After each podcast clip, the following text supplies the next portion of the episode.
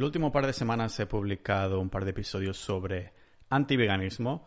atacaba a los argumentos veganos que dicen que el veganismo es superior a nivel nutrición, cuando esto es totalmente lo contrario. Del mismo modo, también comentaba por qué para el medio ambiente es un disparo en el pie que todos o incluso una parte de población ah, se hicieran veganos.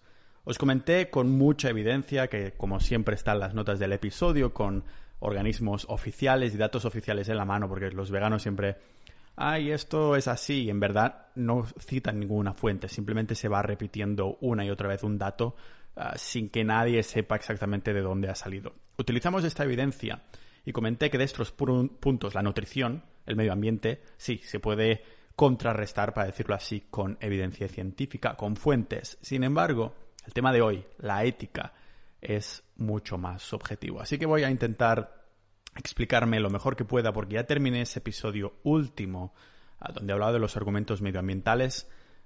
seguramente flipasteis con el invitado que tuve en el último episodio de este tema, que era Alejandro, un granjero de agricultura, un granjero regenerativo, agricultor regenerativo, aunque solo tenga las vacas, con un montón de hectáreas en México, que también está siguiendo la dieta carnívora es una de las conversaciones que, más me impactaron tener y que, con el que tenía mil preguntas que me surgían mientras me iba comentando el impacto que tiene para el medio ambiente un terreno como el suyo en el que va rotando los animales para que coman hasta 50 tipos de plantas diferentes y siempre vayan cambiando de pasto y no vuelvan a un mismo sitio hasta el cabo de un año. Os recomiendo encarecidamente, sin duda, la conversación que tuve con, con Alejandro en el que indagábamos en el medio ambiente y cuando yo os comenté los argumentos también del medio ambiente, terminamos diciendo como una zona gris en la que ya es medio ambiente pero también ética, porque os comentaba, algunas áreas geográficas del mundo simplemente no tienen tierra de cultivo de alta calidad y solo tienen tierras aptas de pasto y cría de animales. Si todo el mundo se volviera vegano significaría que estas poblaciones dependerían de la importación de, de, alimentos y se volverían aún más pobres. O sea, ¿es ético realmente quitar la soberanía alimentaria a estos países? Hoy vamos a indagar en los dos argumentos principales que los veganos utilizan, el matar animales, la ética de los animales, si realmente el veganismo lo cumple y si tal vez una carnívora, una dieta carnívora en la que comamos solo carne de pasto puede ser incluso más ética que volvernos veganos y lo vemos hoy aquí en este podcast multipotencial de Pau Ninja.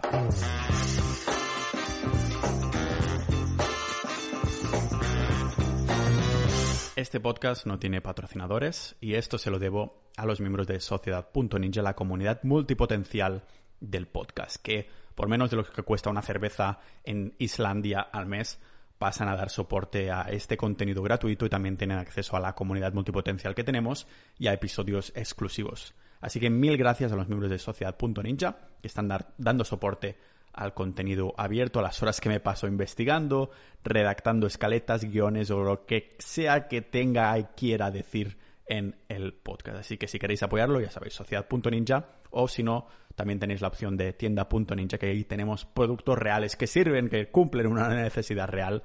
Ahí lo estoy englobando todo ahí. Porque sí, hoy hablamos de la ética. Nada que ver con la compra o la no compra, al fin y al cabo. Porque el argumento en este sentido ah, del veganismo es que aunque pudiera aceptar los argumentos de biología o medio ambiente de los veganos, dicen que simplemente eso dicen, no es necesario quitar la vida a un ser vivo ah, consciente si podemos comer productos vegetales. Comer carne significa muchas muertes, dicen, de animales inocentes que podemos evitar comiendo plant-based, basados en plantas, una dieta vegana. Estamos de acuerdo en algo, esta es mi respuesta, que estamos de acuerdo en algo. Los productos de origen animal convencionales, los industriales, no son buenos ni para la salud, ni para el bien al medio ambiente, y son de una ética muy, muy, muy dudable. Lo que muchos veganos no saben es que si comemos carne de pasto hay menos muertes que en una dieta vegana. La ética es subjetiva, pero estos son hechos demostrables con datos y como diría Ben Shapiro, a los hechos no le importan tus sentimientos. Matar una vaca de pasto equivale a unos 400-500 gramos de, carne como mínimo. Restando después las sangres, es una cantidad de, de carne que nos puede durar más de un año perfectamente, siempre considerando que por motivos nutricionales queremos aprovechar la casquería, es decir, los órganos. Comer el animal de la nariz a la cola y aprovechar cada gramo. ¿A cuántas muertes equivale esto? A una muerte, a una sola muerte. Por eso es importante que sea de pasto, no de grano, por nuestros nutrientes, pero también porque así no usamos monocultivos para alimentar este animal a esta muerte. Incluso si consumiéramos carne industrial de ética, como digo, cuestionable y alimentada con una dieta no natural, cereales, lo que los veganos no verifican es que el 85% de la dieta del ganado industrial es alimentado con la parte del grano que no es comestible para los humanos. Una vaca de pasto nos da todos estos kilos, kilos de carne de calidad, pero la misma cantidad de arroz o cualquier otra fuente vegetal no solo significa malnutrición, porque solo aporta hidratos y no tiene vitaminas liposolubles, sino que también se traduce en cientos de miles de muertes en el proceso del monocultivo. A los veganos se les parece olvidar que a cada cosecha que se hace, cada una, cada cosecha que se hace, no solo se depleta el suelo de nutrientes que, que lleva gases para la atmósfera por la desertificación que comentábamos en la entrevista con Alejandro y en el capítulo también del medio ambiente del veganismo, sino que también significa la muerte de miles de bichos y roedores, la destrucción de ecosistemas enteros para crear ese monocultivo para que tú puedas tener tu comida vegana. ¿O es que acaso la vida de bichos menos monos o achuchables es menos valiosa que la de los mamíferos? Un ser vivo con un sistema nervioso siente, siente. Si tiene cerebro, además, entonces no solo siente, sino que además procesa ese dolor. O sea que todos estos bichos y roedores entrarían en el abanico de seres vivos que sienten dolor.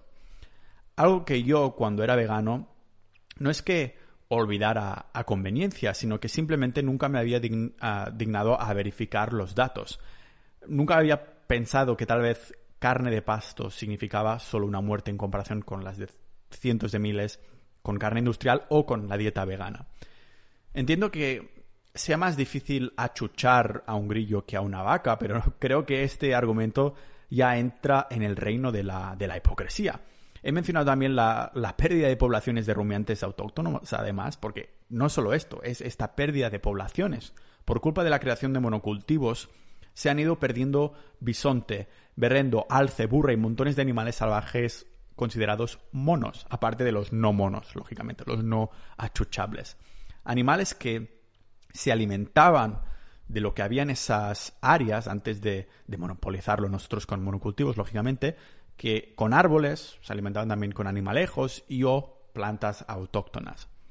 Cualquier sistema de alimentación humana causará muertes, eso no lo podemos evitar, pero sí podemos elegir el sistema que provoque menos muertes, priorizando que no repercuta ni a nuestra salud ni al medio ambiente. La naturaleza ya había creado un sistema natural y orgánico que nutría este ciclo de la vida. O sea, con animales que pastan minimizamos el número de muertes. Con los monocultivos, en cambio, las, las multiplicamos con montones de roedores e insectos. Que por cierto, que las muertes de estos animalejos no son nada bonitas, que digamos igualmente. Muchas veces están días sufriendo antes de morir por el desmembramiento que les han provocado la maquinaria o por envenenamiento, envenenamiento perdón, por fungicidas, pesticidas y herbicidas. Es lo que le comentaba la entrevista con Alejandro. Le comentaba, oye, es esto, ¿no? Si sacamos a los humanos de, de la faz de la Tierra como zanos en un chasquido de dedos, ¿qué nos encontraríamos? Que la naturaleza ya tiene un balance creado, ya tiene su propio balance. Somos nosotros que estamos desbalanceando esto. ¿Y cuál es el sistema que más se parece a este desbalance? Pues las vacas pastando libremente, comiendo montones de variedades de plantas, no comiendo solo del mismo sitio, sino que hay ya este círculo de, la vida que tanto nos hablaba Mufasa en la película del libro de la selva, ¿no? Al fin y al cabo, este es otro argumento que es muy secante cuando te lo dice un vegano, porque lo que te dicen es básicamente esto. Te dicen, el veganismo es ético, y se queda tan anchos, ¿no? Mientras que en los argumentos del medio ambiente y la nutrición han sido relativamente fáciles de desmontarlas con estadísticas y datos de fuentes fiables, una discusión sobre la ética ya digo que es subjetiva. Estamos de acuerdo en que nuestra sociedad y cultura no están para nada alineadas con nuestra biología. Nuestras necesidades biológicas son las mismas de hace cientos de miles de años, en las que, pues, degollábamos literalmente en grupo al animal que íbamos a comer, pero como ahora estamos acostumbrados a comer la carne bien cortadita, no es da cosa ver el cadáver de un cerdito o cómo le cortan el cuello a un pavo. Nos hemos desensibilizado. ¿Cómo no nos vamos a desensibilizar? Al fin y al cabo, la mayoría de nosotros nunca en nuestra vida hemos tenido que mirarle la muerte a los ojos de esa manera. Nunca nos hemos tenido que ensuciar las manos para obtener comida animal. ¿Por qué os creéis que los mataderos, la mayoría de los trabajadores son inmigrantes? Porque nadie quiere trabajar ahí matando bichos. Solo terminan ahí los que están dispuestos a trabajar de cualquier cosa para sustentar a sus familias. ¿Cómo no nos va a importar si hasta hemos adoptado muchos de estos animales como mascotas? En este aspecto, veganos y carnívoros vamos de la mano. La erradicación de la ganadería industrial y esta manera de producir la carne. Hay algunas pocas empresas en España que, que, ceden, duerman a los animales antes de matarlos y el matadero móvil tendría que ser ya un hecho. Pero no será así hasta que la mayoría vea la importancia de la carne de pasto. De todas formas, cuando nos adentramos en el tema de matar Encuentro el argumento de la ética vegana muy simplista porque los veganos ah, separan naturaleza y muerte como si fueran dos temas separados. Y es que la pregunta básica es, ¿es ético o no matar animales y comerse a un ser vivo? Para responder, podemos hacer exactamente la misma pregunta a los veganos recordándoles algunos puntos. Uno sería que los animales mueren aunque no nos los comiéramos y que además muchísimos más animales mueren por el monocultivo que no por la carne. También mueren alrededor mm, de los graneros, instalaciones de almacenamiento de alimento y restaurantes. Los pesticidas matan montones de insectos y, me parece totalmente ilógico e hipócrita ignorar estas muertes o separarlas de, las que producen las carnes no dejan de ser animales. Otro punto sería que el aceite de palma se considera también un alimento vegano, pero la industria es responsable de la destrucción de tres campos de fútbol de bosque cada hora. Pone en peligro de extinción a varios mamíferos monos achuchables, como los orangutanes, separando a las crías de las madres, sin olvidar que es una industria que además explota a niños. Que la mayoría de productores para grandes cadenas utilizan también además mano de obra inmigrante mal pagada, ilegal y a menudo incluyendo mano de obra infantil. La Organización Internacional del Trabajo ha estimado que son más de 1,5 millones de niños entre 10 y 17 años los que trabajan en el sector de la agricultura. Además, podemos etiquetar de comida vegana ah, cuando en el caso de la producción del banano, por ejemplo, se traduce en rociadas masivas de químicos cancerígenos que terminan en las aldeas y las escuelas locales. Así que quiero hacer un llamamiento a los que aún son veganos. Y digo aún porque tanto la nutrición como el argumento medioambiental están mm, del lado de la evidencia científica y estadística como hemos visto en, ah, los episodios que ya hice sobre este tema o con la conversación que hice con Alejandro, el ganadero, ganadero regenerativo. Pero como la ética, bueno, es subjetiva, quiero hacer este llamamiento a los veganos que dicen serlo por razones éticas, aunque por mi opinión no tenga sentido. El llamamiento es, ¿y si vamos por pasos? ¿Y si en vez de exigir o forzar un tipo de dieta al prójimo, ya sea vegana o carnívora, apretamos a la industria a la que estamos todos en contra, que vendría a ser la industria de la ganadería industrial? Yo también estoy en contra de la industria vegana porque solo tiene sentido la ganadería de pasto industrial, que no industrial, tanto a nivel medioambiental como de nutrición y mi ética. Así que si tanto veganos como carnívoros están ahí Ah, estamos todos, eh, no importa la dieta que sigas, a favor de erradicar la ganadería industrial y la aberración, tanto de ética como salud, que suponen esas prácticas. ¿Por qué no vamos paso a paso, juntos, para decirlo así, para erradicar esto? Y una vez solucionado, ya miraremos quién tiene razón en la salud y medio ambiente. La carnívora tiene más sentido. Ninjas de la vida, después de seis años vegetariano y vegano, en los que no me cuestioné la evidencia que se repetía de la boca de la gente, ahora que he investigado solo he visto tres argumentos a favor de ser ah, vegano. El primero sería poder comer rico, sabroso y variado sin sentirme culpable. El segundo sería comer montones de azúcar, azúcares vía fruta y productos naturales llenos de carbohidratos, de azúcares que ah, en el cuerpo no dejan de ser glucosa.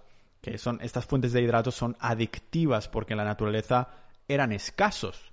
Esto significa que si veías un árbol frutal o una fuente de hidratos, lo más sensible que podías hacer en ese momento era comer el máximo posible y que el cuerpo se guardara los excesos en sus reservas. Algo que se comenta muy bien en el libro de Sapiens, de Noval Noah Harari. Los veganos que he visto en YouTube, ah, que muestran ahí sus comidas, ¿qué como en un día como vegano? Pues parece que todos tienen cierta adicción al azúcar, comiéndose montones y montones de, fruta en forma ya sólida o de zumos. La variable que veo en los que siguen esta dieta no solo es malnutrición y rasgos físicos como arrugas y piel deteriorándose, también son caries, probablemente problemas dentales severos. Algo que también hemos visto en tribus indígenas donde solo tenían acceso a tubérculos, fruta y miel. ¿Cuál era el resultado? Pues caries y pérdida de dientes. Un mamífero que pierde sus dientes en, eh, en un entorno natural no durará mucho tiempo. Y el otro motivo que, podríamos considerar para ser vegano, aparte de esta adicción al azúcar y, bueno, comer rico y variado, ¿no? Que tiene buen sabor. Pero fijaros que es una palatabilidad artificial. No hay ningún producto vegano, uno solo, uno, que lo cojas a él solo, a ese producto, y te puedes hacer un buen plato y quedarte saciado. Sin embargo, con la carne no ocurre así. Los veganos tienen que mezclar y crear platos de mil, de mil formas. Y el otro motivo, como decía, es hacer varias comidas al día, porque no te quedas saciado. Va relacionado con esto.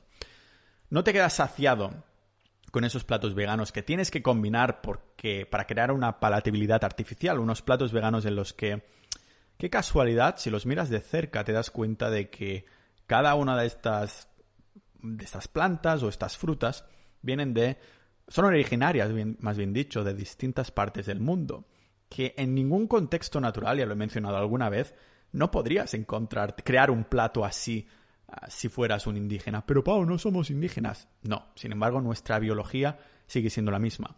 Si de pronto desaparecemos lo que hemos creado de sociedad y cultura y quedamos así, tenemos que volver a recolectar o cazar, ya os digo yo, que la mayoría intentaría cazar en busca de esa densidad nutricional. Aunque esto ya estamos buscando más, volviendo al tema de la nutrición, que creo que Ah, podemos pasar página y quedó bien saldado, justo como el, de, el tema de la, mm, del medio ambiente, ¿vale? Del el gasto medioambiental que dicen los veganes que tiene ah, la carne. La carne industrial, sí.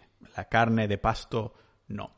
Y como decía en la conversación con Alejandro, el mayor enemigo de la carne de pasto es la carne de pasto, porque no todas las carnes de pasto son iguales. Tenemos que proveernos de una carne que sea de agricultura regenerativa, es decir, que las vacas o que el ganado vaya rotando de forma natural o seminatural en el sentido de que es el ganadero que, tiene un terreno porque uh, tachan tachan hoy en día existe la propiedad privada. Cuando el ganadero tiene el terreno tiene que asegurarse que las vacas no coman del mismo sitio. De este modo la, mm, la tierra de la que acaban de comer hoy se va a volver más nutritiva y cuando les vuelva a tocar a pasar mm, dentro de muchos días a ese ganado por esa zona de tierra, esa tierra aún será más nutritiva y por lo tanto las vacas del ganado estará comiendo unas plantas aún más nutricionales, ergo la carne tendrá aún más nutrición. Es imposible hablar de ética sin antes mencionar, lógicamente, el medio ambiente y también la nutrición. Pero yo lo enfocaría así. Es ético el veganismo si matas muchos más animales, pequeñitos, eso sí, que no mamíferos, pero algunos sí, también roedores y demás. ¿Es ético entonces en comparación con carne de pasto?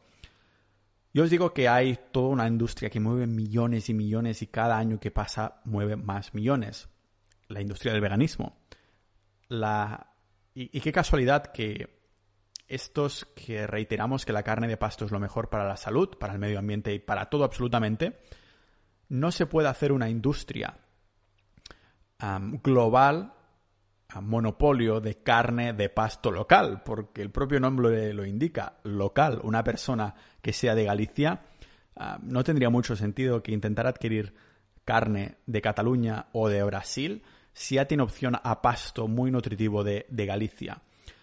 Por eso se, es incluso propenso a la generación de, capital, de negocios y cosas así pequeños. A mí me encantaría tener mi propio terrenito ahí con poder proveerme de mi carne. Os confieso que éticamente, como estoy desconectado, desensibilizado y siempre he comprado la carne ya hecha y cortada, nunca he tenido que cortarle el cuello a ninguno, esto no significa que mi cuerpo, mi biología no me pida eso. Mi mente estará manchada, por, para decirlo así, de la sociedad y la cultura actual, pero tal vez podría aprender en un futuro. Por eso los niños que se han criado en una granja no tendrán absolutamente ningún pudor en matar el animal. Esto no significa que esté bien o mal, significa que estamos acostumbrados o no, pero lo que lo liga todo es nuestra biología. Si el cuerpo te está pidiendo precisamente esto, a nivel nutricional y no estás haciendo daño a ningunos, al menos, al menor cantidad de animales posible, no tiene todo el sentido del mundo. Y realmente no encuentro otro argumento vegano que esto. matamos menos animales. Ah, no hay ningún sistema de alimentación humana que provoque cero muertes, pero el que provoca menos, el que el sistema que ha ideado la naturaleza con mm, depredadores y presas, son precisamente este sistema. Es el sistema en el que se provocan menos muertes. No es que vaya un carnívoro ahí, un depredador, y mate un animal que se va a comer y mate otro porque sí y ya está. Se ha visto casos en los animales, ¿no? Pero cuando van solo a comer, no es que maten extra, no, matan solo lo que van a comer y punto. Sin embargo, no es lo que hacemos cuando estamos nutriéndonos o antinutriéndonos con los monocultivos. Lo que estamos haciendo es provocando muchísimas más muertes, desforestación para crear más monocultivos que no de pasto. y eso lo que provoca es precisamente una hipocresía enorme. por esto no me da ningún tipo de vergüenza ni poder decir que fui vegano durante mucho tiempo, que ahora me doy cuenta de estos errores y que deberíamos considerarles. Mi dieta no es 100% carnívora, sigo bebiendo algo de café, de vez en cuando, si hay una comida familiar o voy con los amigos ahí, ah, pues si hay verduras o algo, no voy a hacer ningún feo. voy más a la palatabilidad que a la nutrición, pero el 80% de mi tiempo de que me estoy, estoy comiendo sí que estoy pensando en la nutrición más que en otra cosa. Y ya os comenté que hago un ciclado de carbohidratos aproximadamente cada dos semanas, un fin de semana entero, revierto la dieta. Y ahí sí que voy cuando compro los productos sí que sea carbohidratos biológicos para tener menos componentes que vendría a ser menos componentes como pesticidas y químicos en general. Aún así, creo que tiene todo el sentido del mundo que la mayoría de dietas se centraran en, estas eh, el complejo, la densidad nutricional que me comentaba Alejandro en la, en la charla que os recomiendo encarecidamente que tuvimos la otra semana. Sin más, solo quería pincelar un poco el tema de la de la dieta. Bueno, más que la dieta, perdón, la ética aquí en el podcast multipotencial de Pau Ninja.